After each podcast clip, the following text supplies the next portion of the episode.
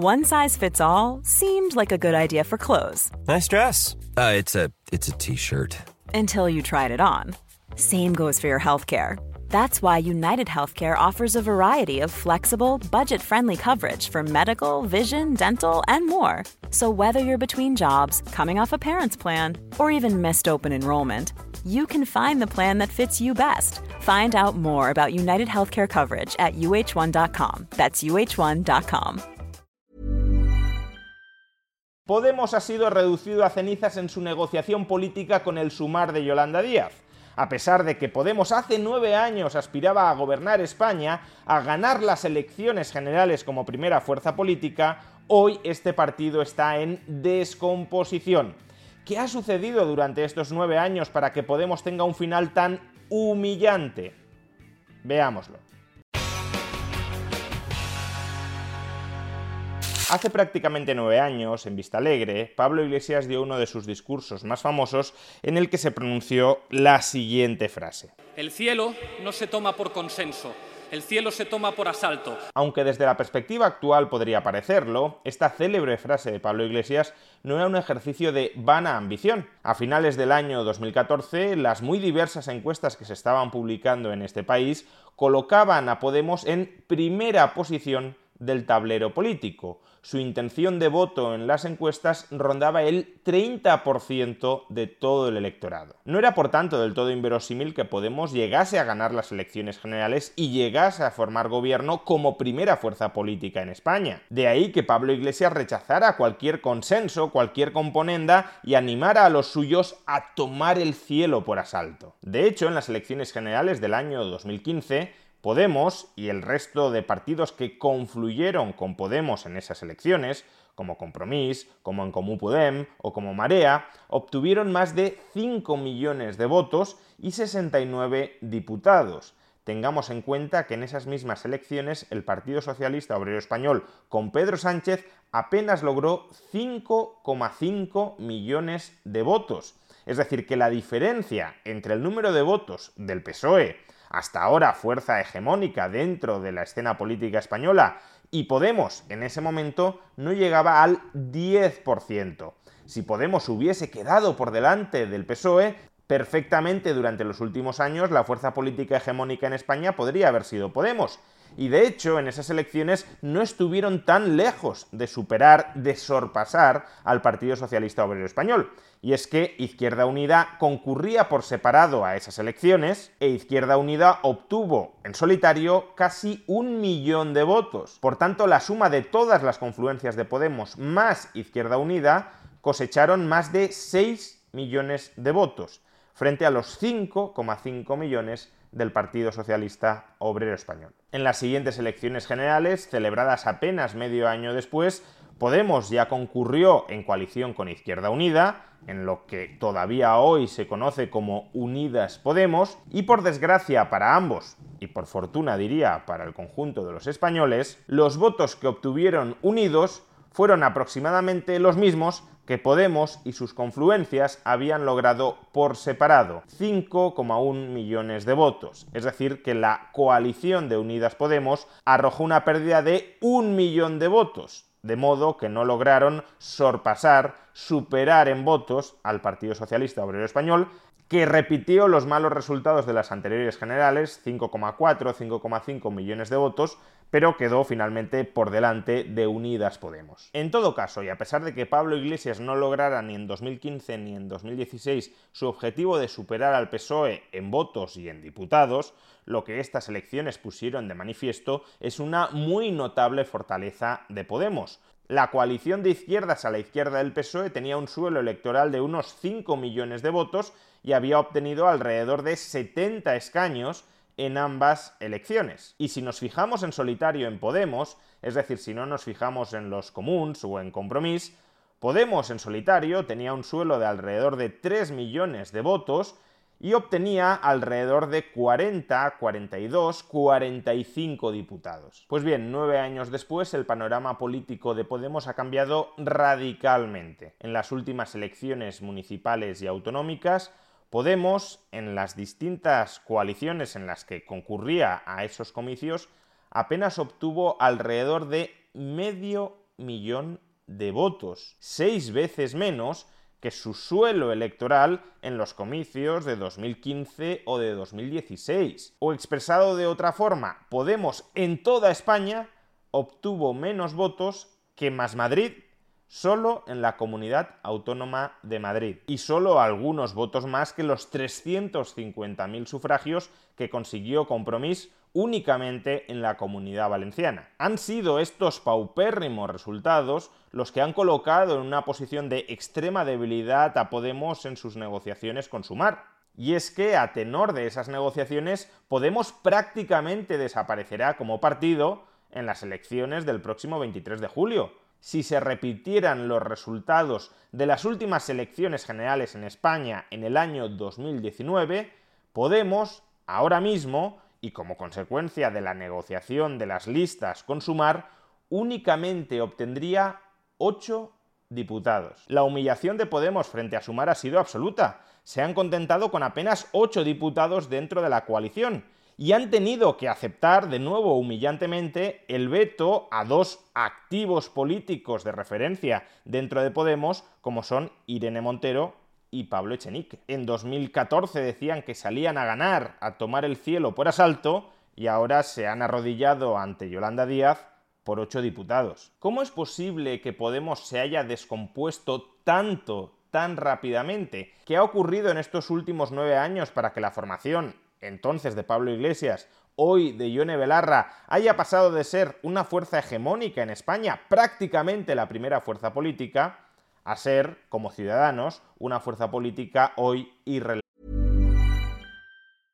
This is Paige, the co-host of Giggly Squad, and I want to tell you about a company that I've been loving, Olive and June. Olive and June gives you everything that you need for a salon quality manicure in one box. And if you break it down, it really comes out to $2 a manicure, which is absolutely insane. It's also so easy to get salon worthy nails at home with Olive and June. The difference between how your nails used to look when you did them yourself and now with the Manny system is a complete game changer. The best thing about Olive and June too is it's a quick dry, dries in about one minute, lasts for five days, and full coverage in up to one to two coats. Visit oliveandjune.com slash perfect Manny 20 for 20% off your first system. That's oliveandjune.com slash perfect Manny 20 for 20% off your first system. Life is full of what ifs. Some awesome, like what if AI could fold your laundry? And some, well, less awesome, like what if you have unexpected medical costs?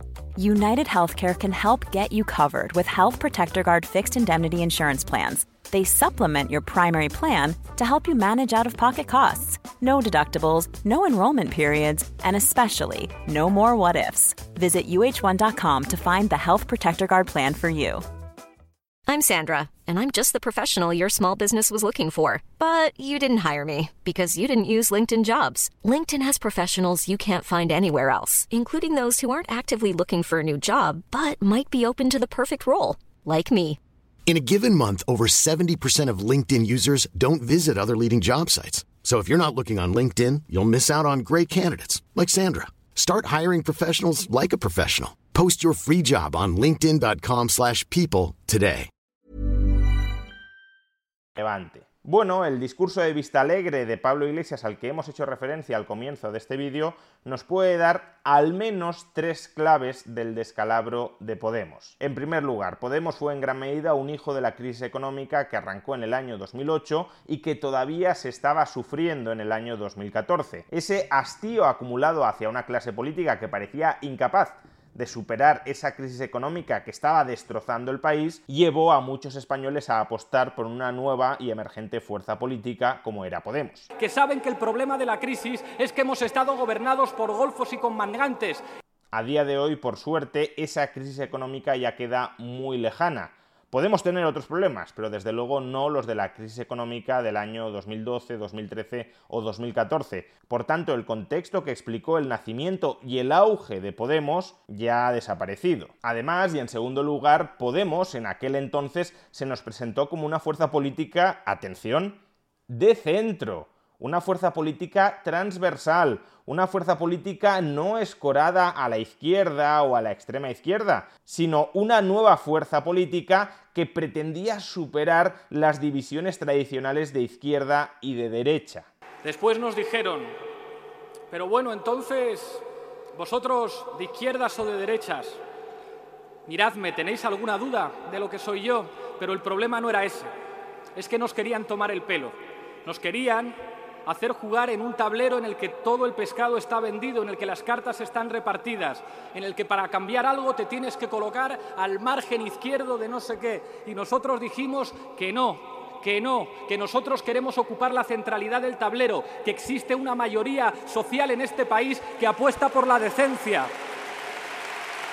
En aquel entonces se nos dijo que la división no era izquierda versus derecha, sino los de arriba frente a los de abajo. Claro, cuando en 2016 Podemos se une a Izquierda Unida en Unidas Podemos, entonces las caretas ya se caen y aquellas personas no de izquierdas que hubiesen sido seducidas o engañadas por este tipo de discursos, nosotros no ocupamos ni el lado izquierdo ni el lado derecho del tablero político, sino la centralidad, pues muchas de esas personas dejaron de votarles, evidentemente. Pero sobre todo y en tercer lugar, lo que ha terminado destrozando electoralmente a Podemos ha sido la contradicción entre su discurso regenerador y su praxis política tradicionalmente castuza. Podemos había venido a impugnar a la casta y se ha terminado convirtiendo en casta. ¿Cómo lo sabemos? Pues atención a algunas de las perlas que contenía este discurso de Pablo Iglesias en Vista Alegre. Dicen que llegamos aquí divididos.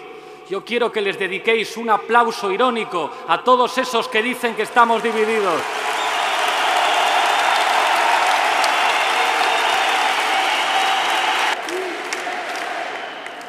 ¿Qué es lo que pensaban? ¿Que una discusión en Podemos iba a ser como en el PP o en el PSOE, donde pactan las familias donde tú me ofreces no sé cuántos puestos en la dirección y llegamos a acuerdos. Una discusión en Podemos iba a ser como en el PP o en el PSOE, donde pactan las familias, se reparten cargos y llegan a acuerdos. Vaya descripción más precisa de Pablo Iglesias de lo que ha sido Podemos durante los últimos años y ahora mismo Sumar. Yo soy un militante, no un macho alfa. Me pongo a las órdenes me pongo a las órdenes de quien haya demostrado que cuenta con el apoyo de la mayoría. Aquí Pablo Iglesias nos está diciendo que él es un militante de base que se pone al servicio de la mayoría, pero en realidad si algo ha definido Podemos durante los últimos años ha sido justamente el hiperliderazgo de Pablo Iglesias. De hecho, la mayoría de los que aparecen ahora mismo detrás de Pablo Iglesias en este discurso de Vista Alegre, como Carolina Vescanza o Íñigo Errejón, fueron decapitados por el propio Pablo Iglesias dentro de Podemos por no alinearse con su estrategia política y no aceptar su hiperliderazgo dentro de Podemos. Por eso tienen miedo a Podemos, porque nosotros sabemos decir que no Puede que nos ofrezcan la presidencia del gobierno a cambio de pactos, puede que nos ofrezcan presidencias de comunidades autónomas a cambio de pactos, puede que seduzcan a los futuros alcaldes y alcaldesas de Podemos a cambio de pactos. ¿Y sabéis cuál es la diferencia? Que a lo mejor nosotros decimos, en esas condiciones, no porque lo importante no es que el alcalde sea de Podemos, lo importante no es que el presidente sea de Podemos, lo importante no es que el gabinete de la comunidad autónoma tenga consejeros de Podemos, lo importante es lo que hemos construido colectivamente. Esa es nuestra fuerza. Decía Pablo Iglesias aquí que para Podemos lo importante son las ideas y las propuestas, no los cargos públicos. Pero en cambio lo que hemos visto durante los últimos cuatro años ha sido una absoluta obsesión de Podemos por los cargos públicos. Ha peleado hasta el punto de forzar una repetición de unas elecciones generales en España para conseguir meter cabeza dentro del gobierno. Y lleva una semana amenazando con romper la unidad de la izquierda a la izquierda del PSOE no porque las propuestas programáticas de Yolanda Díaz le gusten o le desagraden, que de hecho no se ha debatido absolutamente nada de esas propuestas programáticas, sino para conseguir meter cabeza dentro de las listas electorales. Quizá Podemos sabe decir que no a cargos públicos, pero desde luego ahora mismo no quiere decir que no. Y por todo eso, porque las circunstancias económicas y sociales que explicaron en su momento el nacimiento de Podemos, porque Podemos se ha destapado como un partido de izquierdas o incluso de extrema izquierda, y porque Podemos ha terminado mimetizando perfectamente las peores formas de PP y de PSOE, por todo eso Podemos ha terminado descomponiéndose y por todo eso no ha sido Podemos quien ha tomado el cielo por asalto, sino Yolanda Díaz la que ha tomado a Podemos por asalto.